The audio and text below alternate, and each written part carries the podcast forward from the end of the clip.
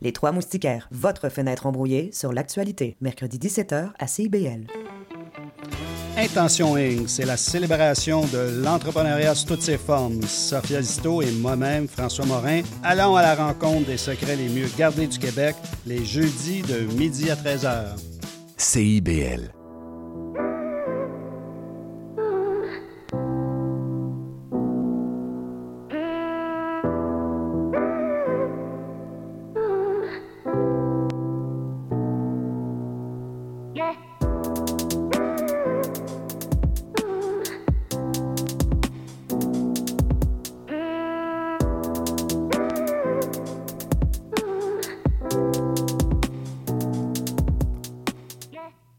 Chapitre 7 L'animalerie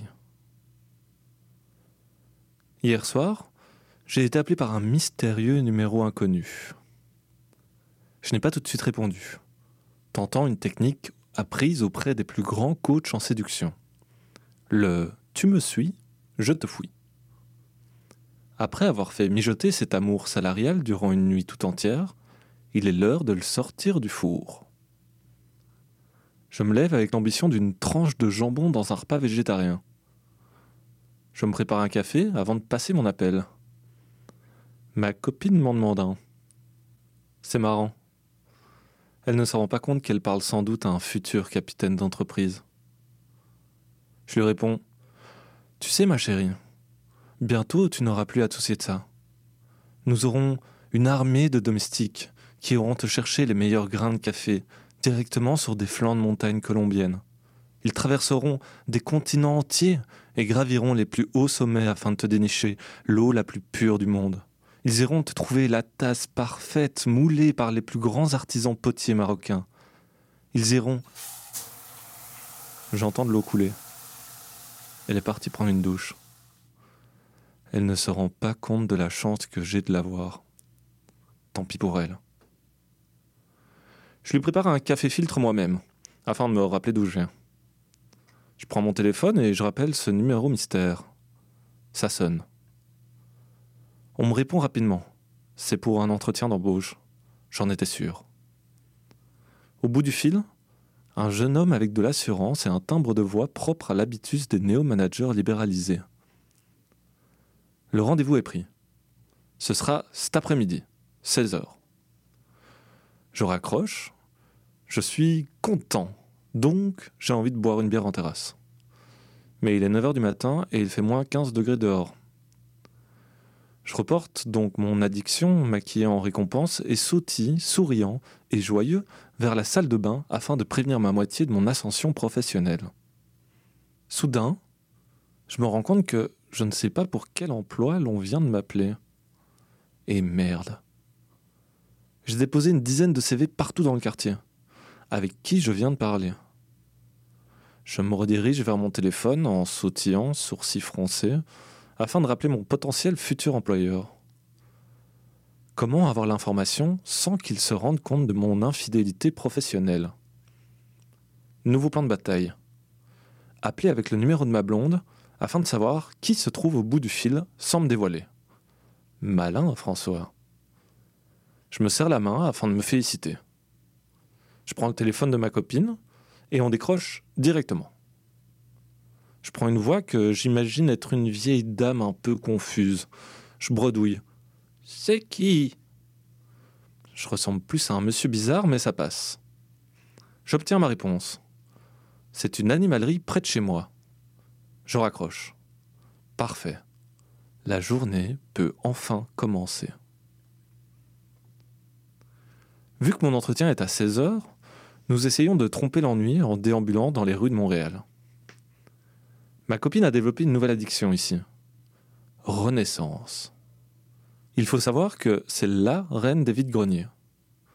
Déjà en Belgique, elle passait ses week-ends dans les brocantes, à flâner dans les allées, à la recherche de la bonne affaire. Grâce à cette passion non partagée, nous sommes les heureux propriétaires de plusieurs contenants à contenants, mugs, vêtements et artefacts vintage, dont l'utilité est comparable à un Coca Light dans un menu McDo. Nous entrons dans le troisième renaissance de la matinée et arpentons les allées de vêtements. Je fais un tour du magasin, ça me prend cinq minutes. J'ai rien trouvé d'intéressant et le nombre d'humains commence à m'angoisser. Je retourne vers ma moitié et lui dis C'est bon pour moi, on peut y aller. Elle a dans les mains trois pulls, deux t-shirts et un manteau. Elle me sourit et me dit Encore quelques minutes pour moi. Quand reverrai-je le soleil? J'attends dans un coin du magasin et j'observe. Autour de moi, des êtres s'agitent, parlent, regardent, comparent, essayent, prennent et jettent, choisissent et hésitent. Dans mon ventre, je sens une boule de nervosité se créer. Plusieurs sentiments se mélangent dans ma marmite abdominale. La colère, l'anxiété, l'impatience. J'essaye de maintenir le couvercle de la bienveillance et de la compréhension, mais la soupe commence déjà à déborder. Je me murmure. François, t'es pas un facho. Toi aussi tu consommes. T'aimes les nouveaux vêtements, non? En plus, c'est de la seconde main. Tu devrais être content, non? J'ai un vrai problème avec la seconde main et la moraline qui en découle. Je viens de découvrir ce terme, la moraline. C'est Friedrich Nietzsche qui a forgé ce mot avec son petit marteau nihiliste. À la base, c'était pour désigner l'utilisation d'un artifice permettant de se considérer comme moralement chrétien. Nietzsche l'utilise afin de démontrer l'hypocrisie de certains et de certaines, utilisant des postures morales dans le seul but d'affirmer une domination symbolique, sociale et culturelle. La jouissance individuelle devient sens collectif. La seconde main, dont Vinted est l'exemple le plus exemplaire, déploie un argumentaire de de toute façon, ces vêtements existent. En les achetant, vous les sauvez de la poubelle en leur donnant une deuxième vie. Cet argument en cache un autre. Si c'est pas cher, c'est une affaire. Nous pouvons, avec le même budget, avoir plus en faisant une bonne action. Mais j'ai comme l'impression que les décharges sont toujours aussi voraces. Qu'est-ce qui nous pousse à être les gardiens d'un système qui nous épuise? Nous utilisons les arguments contre lesquels nous luttons comme s'ils étaient nés de notre propre critique. Pourquoi est-ce que l'on s'attache à ce qui nous détruit? Gilles Lipovetsky, dans L'ère du vide, disait Dans un temps où les traditions, la religion, la politique sont moins productrices d'identité centrale, la consommation se charge de mieux en mieux d'une nouvelle fonction identitaire. Nous nous définissons par notre consommation. Je baisse le regard et observe mes chaussures North Face, mon pull Carhartt et ma casquette New York. Qu'est-ce que je dis de moi avec ça? J'aime le froid, les engins de chantier et SOS fantôme. C'est pas du tout moi ça. Pourquoi j'arrive pas à me résumer alors que je suis rempli de mots-clés? Je me dirige vers le miroir du magasin afin de me redécouvrir. Oh mon Dieu Je me rends compte que je suis devenu un panneau publicitaire.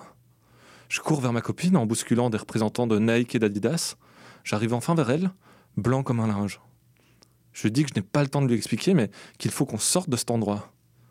Elle me regarde et me dit Just do it. Et merde, ils l'ont eu. Nous sortons du Renaissance et continuons notre balade. La journée passe rapidement et l'heure de mon entretien approche. Tout en me dirigeant vers l'animalerie, j'invoque l'esprit de Margaret Thatcher pour me porter chance. J'arrive trop tôt, comme d'habitude, et attends patiemment les cinq minutes d'avance socialement acceptables. Je rentre, et on m'indique le bureau du manager, dans le fond du magasin. J'ouvre une porte et me retrouve dans une toute petite pièce avec face à moi un jeune Français au visage sérieux. Je m'assieds et me présente. En regardant mon CV, il me demande pourquoi avoir postulé ici. Je commence à déposer quelques appâts communicationnels. Vous savez, c'est LE travail qui m'intéressait. Je suis très motivé. Les heures supplémentaires Vous rigolez C'est mon deuxième prénom. Je lui dis que j'ai deux chats et un chien. Et que les animaux, c'est un concept que j'adore. Je mens. Je n'ai qu'un chat, mais qui va vérifier? Il me demande d'intéresser la marque de mon chien. Je réponds en bredouillant Golden Ski Bichon et le relance sur l'histoire du magasin. Mon stratagème semble fonctionner. La discussion se détend très vite, et j'arrive à voir dans les fissures du costume de l'employeur le gars simple et sympa qui se trouve en face de moi. On commence à discuter de tout et de rien, surtout de rien. L'entretien se termine, ça s'est bien passé. Je quitte le magasin avec la certitude d'y revenir. Je retourne à mon appartement et je croise dans la rue des gens qui parlent espagnol. Heureusement que je suis pas né en Espagne. Je comprends rien à ce qu'ils disent. En arrivant dans mon chez-moi, je regarde ma copine et lui fais un oui de la tête. Elle est heureuse pour moi et me serre dans ses bras. Son bonheur me rend heureux, et ma joie la rend radieuse. À deux, dans nos bras, mon chat jaloux nous regarde.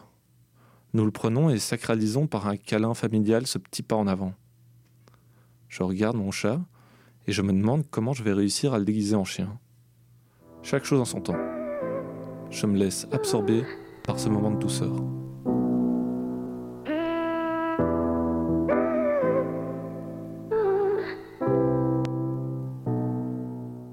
Chapitre 8 Une déchirure. Aujourd'hui, nous avons rendez-vous avec un couple d'amis au parc Frédéric Bach pour faire du ski de fond. Ce parc est une ancienne carrière transformée en site d'enfouissement et en sentier de balade pour activités de plein air urbain. Vu que nous sommes en hiver, la ville de Montréal met à disposition gratuitement des skis de fond pour faire les différentes boucles qui s'offrent à nous dans ce grand espace post-industriel. Du ski de fond dans une ville. J'avoue que ça, c'est exotique pour les petits Belges que nous sommes. Nous nous équipons de tenues de sport d'hiver. Ces mêmes tenues qui font du bruit quand on marche. Nous nous déplaçons vers le bus aussi bruyant qu'un rouleau d'aluminium dans une machine à laver.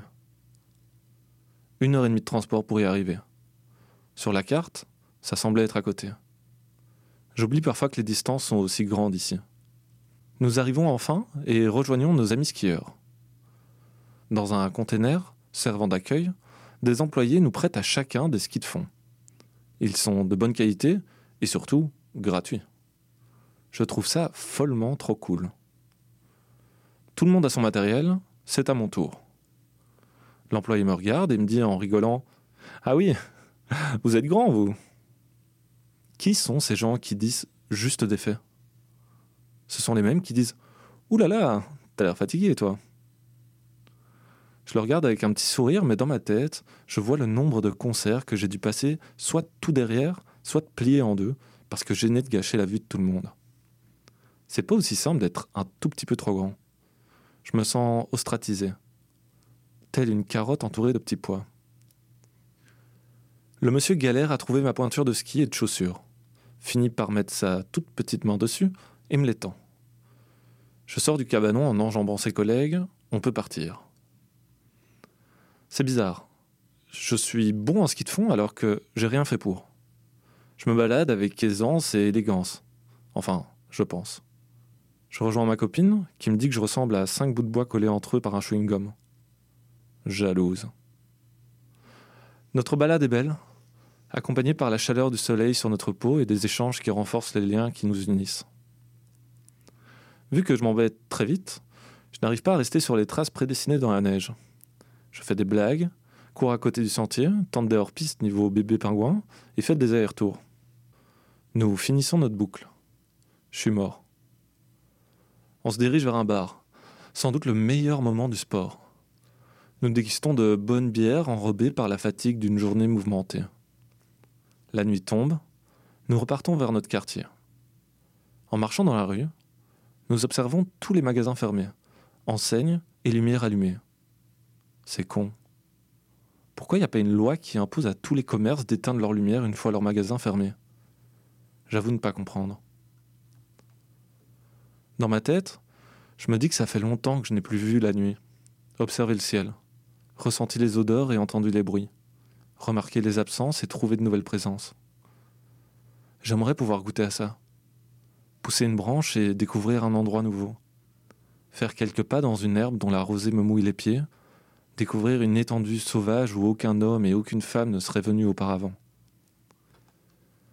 En y pensant, je me dis que mon unique présence polluerait le paysage et que, sans mon kit décathlon, je ne survivrais pas plus de 24 heures. Tant pis pour mon Eldorado. L'idée qu'il existe sans moi me permet de vivre sans lui. Nous arrivons à notre appartement. En regardant le parquet, les portes, le lit, le bureau, je me dis les sourcils froncés que nous sommes entourés d'angles et de formes. Je fais part de ma constatation à ma moitié. Elle me dit Oui, c'est vrai ça, François. C'est pas la première fois qu'elle me dit cette phrase avec cette intonation. J'ai l'impression que c'est sa phrase pour se débarrasser de moi. Je replonge dans mes pensées. En regardant à l'intérieur de ce grand cube de béton qu'est notre appartement, je me demande si on a le droit d'inventer de nouvelles figures géométriques, comme le carangle ou le tripogone. À qui doit-on s'adresser? Je m'adresserai plus à un peintre qu'à un politique en tout cas. Ça me rappelle une histoire. Fausse ou vraie, ça n'a pas d'importance. L'histoire d'un enfant observant un sculpteur. Ce sculpteur passe des heures de travail autour d'un bloc de pierre et finit par réaliser un somptueux cheval. L'enfant, qui était là depuis le début, regarde l'artisan et lui demande Dis, comment tu savais qu'il y avait un cheval dans la pierre? Je la trouve belle, cette histoire. Tout porte en son sein l'opportunité d'un monde nouveau. L'art, pour moi, c'est ça. Faire émerger les univers invisibles qui se trouvent sous nos yeux. Bousculer notre rapport au réel, au sensible, au défini. Retracer des courbes nouvelles. Altérer pour inventer. Expérimenter pour explorer. L'art n'est pas dans les mains des artistes, mais dans le regard de la personne qui doute. C'est beau ça. Ça pourrait être le tatouage d'avant-bras de quelqu'un parti pendant un mois en retraite au Tibet. Je reçois un appel. C'est l'animalerie. Je laisse passer deux, trois sonneries, histoire de montrer que j'ai beaucoup de responsabilités, et je décroche. Je suis embauché. Le manager me dit que j'ai terrassé la concurrence, que vu mon physique et mon intelligence, ils ont dû annuler tous les autres entretiens, et me supplie d'accepter de venir rayonner dans leur magasin. Enfin, c'est ce que je comprends en tout cas. Et voilà. J'ai un emploi, et je commence début de semaine prochaine. Je suis youpi. Je suis même youhou. Je le dis à ma moitié. Elle est hip de bonheur pour moi. Elle me serre dans les bras et me félicite. Nous prenons notre petit chat, double dose de câlin familial ce soir. Nous nous asseyons dans le canapé, prêts à déguster une petite soirée film et sucrerie. Mon chat est à côté de moi et se lèche les fesses. C'est dégueu. Je le fais remarquer à ma blonde qui me répond Oui, c'est vrai ça, François. Elle dépose sa tête sur mes jambes. Qui se serait douté qu'à l'intérieur de ce bloc de béton se trouvait une petite famille s'entrelaçant dans un divan On s'endort, doucement. 8 heures du matin. Une nouvelle nous vient de Belgique. Triste et déchirante. Je regarde ma chérie, la prends dans les bras, lui murmure Ça va aller C'est faux. Elle le sait, moi aussi, mais ce n'est pas grave. Parfois, les mots ne sont que des bruits rassurants. Elle va devoir rentrer en Belgique, se blottir auprès de sa famille, apaiser les blessures, penser les plaies. Je la regarde avec tout l'amour que je peux.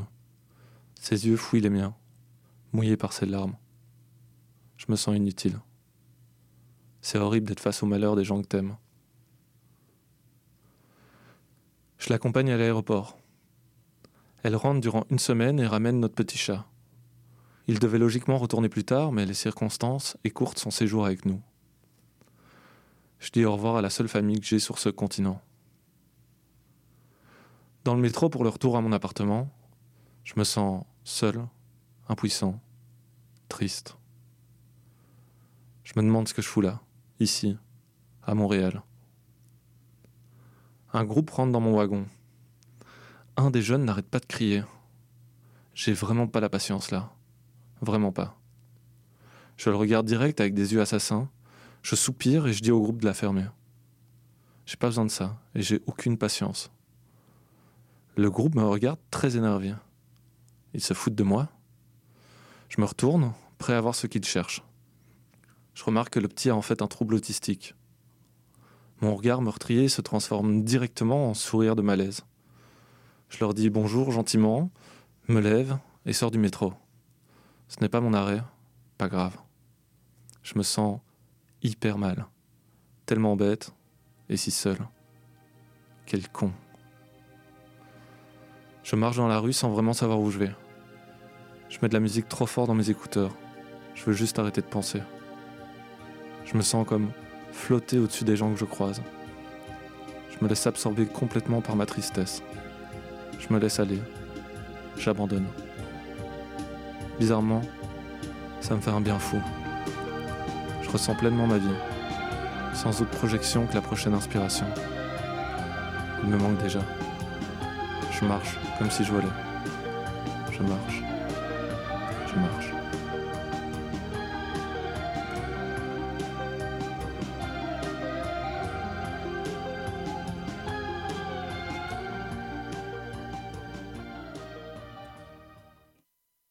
Chapitre 9 La solitude.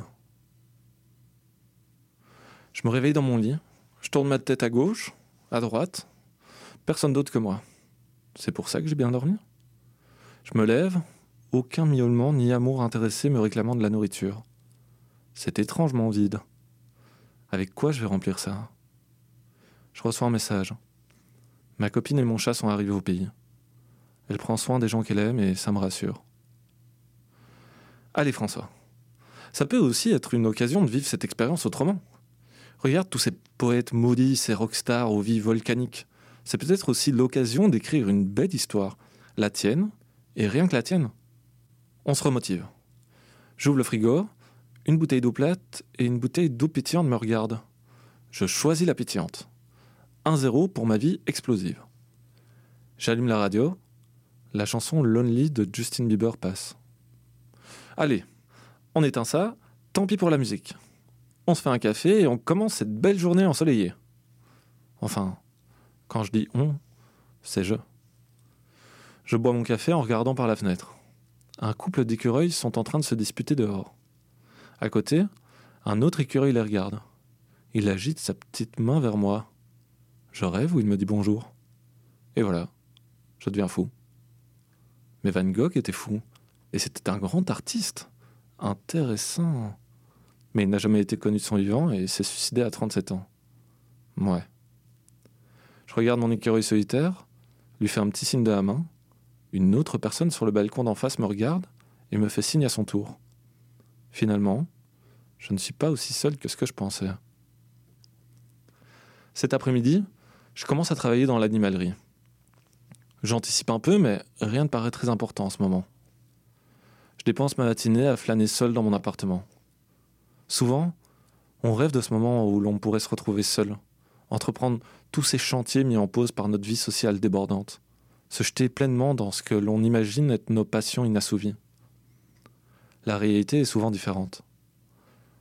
Une fois les cinq premières minutes passées, on voit s'éloigner les îles d'opportunités dont on avait rêvé, debout, face à l'océan, dépassé par l'effort de prendre le large. L'heure de mon intronisation salariale arrive. Je suis tout de même content. Ça va me changer les idées. J'arrive à l'animalerie, on m'accueille et me remet mon chandail de fonction. Me voilà en uniforme, prêt à défendre ma nouvelle patrie. En une seconde, je suis passé du client à l'employé. On me fait le tour de la boutique, me présente le toiletteur sur place et m'explique les quelques savoirs à emmagasiner. Je prends note de tout. Encore une fois, je me demande un peu ce que je fous là. J'ai l'impression d'être un agent secret qui essaye de se faire oublier dans un pays lointain. François Pelleriche, d'anthropologue belge à commis animalier québécois. Mon CV ne va plus avoir aucun sens. Je commence le travail. Ça me vide la tête, ça me fait du bien. Je déambule dans les allées de l'animalerie.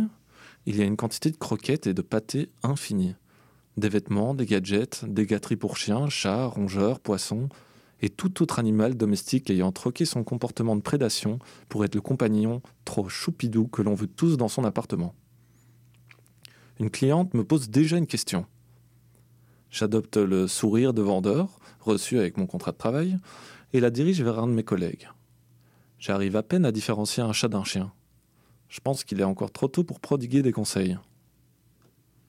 En observant le nombre de sacs de nourriture présents dans l'enseigne, je me dis que tout ça, c'est des animaux morts. Du bœuf, du mouton, de l'agneau, du porc, du saumon, tant d'êtres vivants qui n'ont pas gagné le droit d'être considérés comme tels, tous broyés en croquettes et mélangés entre eux. C'est horrible.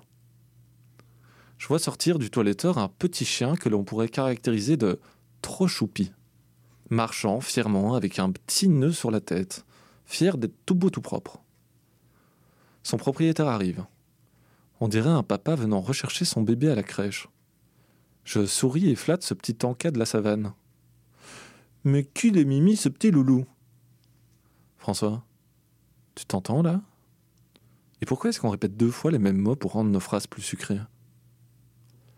J'observe ce petit chien partir avec son maître, sortant de ce cimetière édulcoré d'animaux d'autres espèces.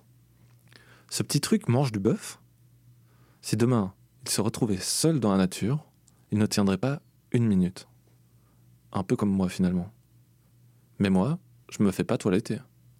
Mais je vais chez le coiffeur. C'est pas l'équivalent Non, François. Tiens-toi droit, t'es un prédateur indomptable et sauvage. Mon manager m'appelle. J'arrive en courant.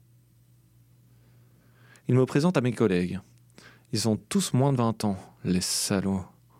J'ai l'impression d'en avoir 150 face à eux. Ils me montrent deux, trois choses, je les écoute attentivement tout en essayant d'être plus jeune que ce que je suis. Je balance des mots appris dans des séries Netflix histoire de leur montrer que, même si j'ai connu le début d'Internet, je suis hyper wesh de les rencontrer. Dans ma tête, je me dis que ça y est, je suis le vieux des jeunes. J'essayais encore de me le cacher en faisant des bras de fer pour résoudre mes conflits, mais c'est trop tard maintenant.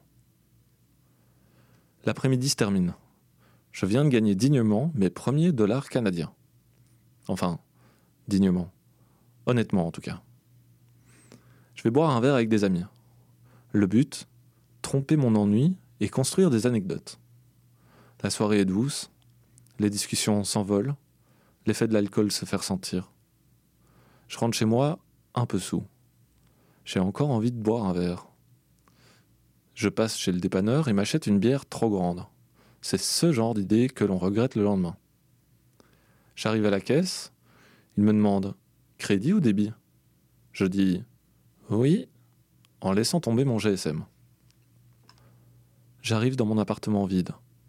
Ça me rappelle la situation. J'envoie un message à ma chérie et je vois mon GSM se dédoubler.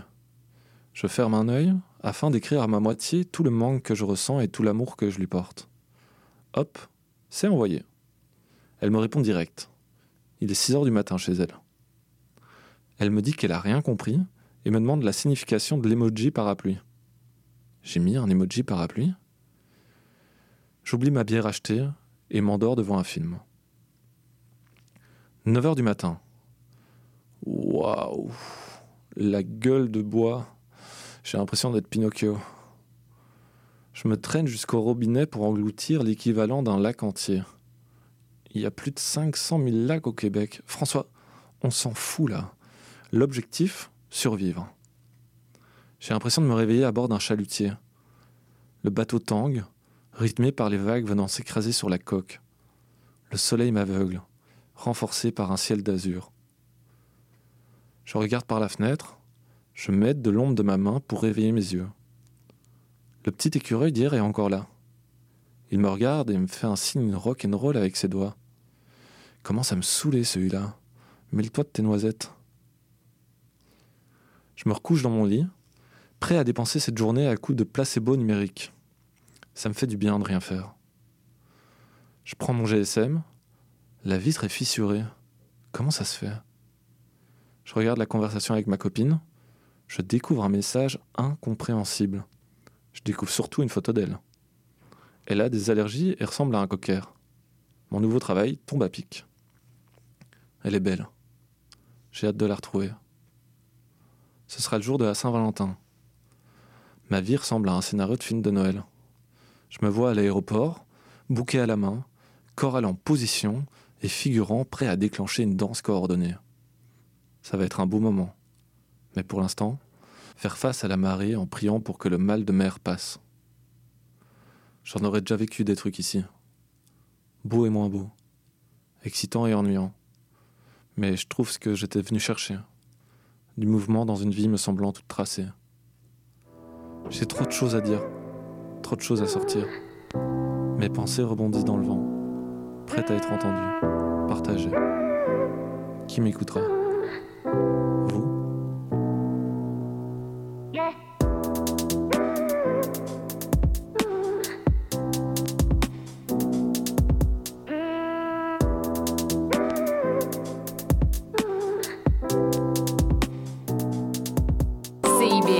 101.5 Montréal. Vivre Montréal, Montréal. Alors, ici c'est IBL. On entre en onde bientôt. Bientôt. Dans 5 minutes. CIBL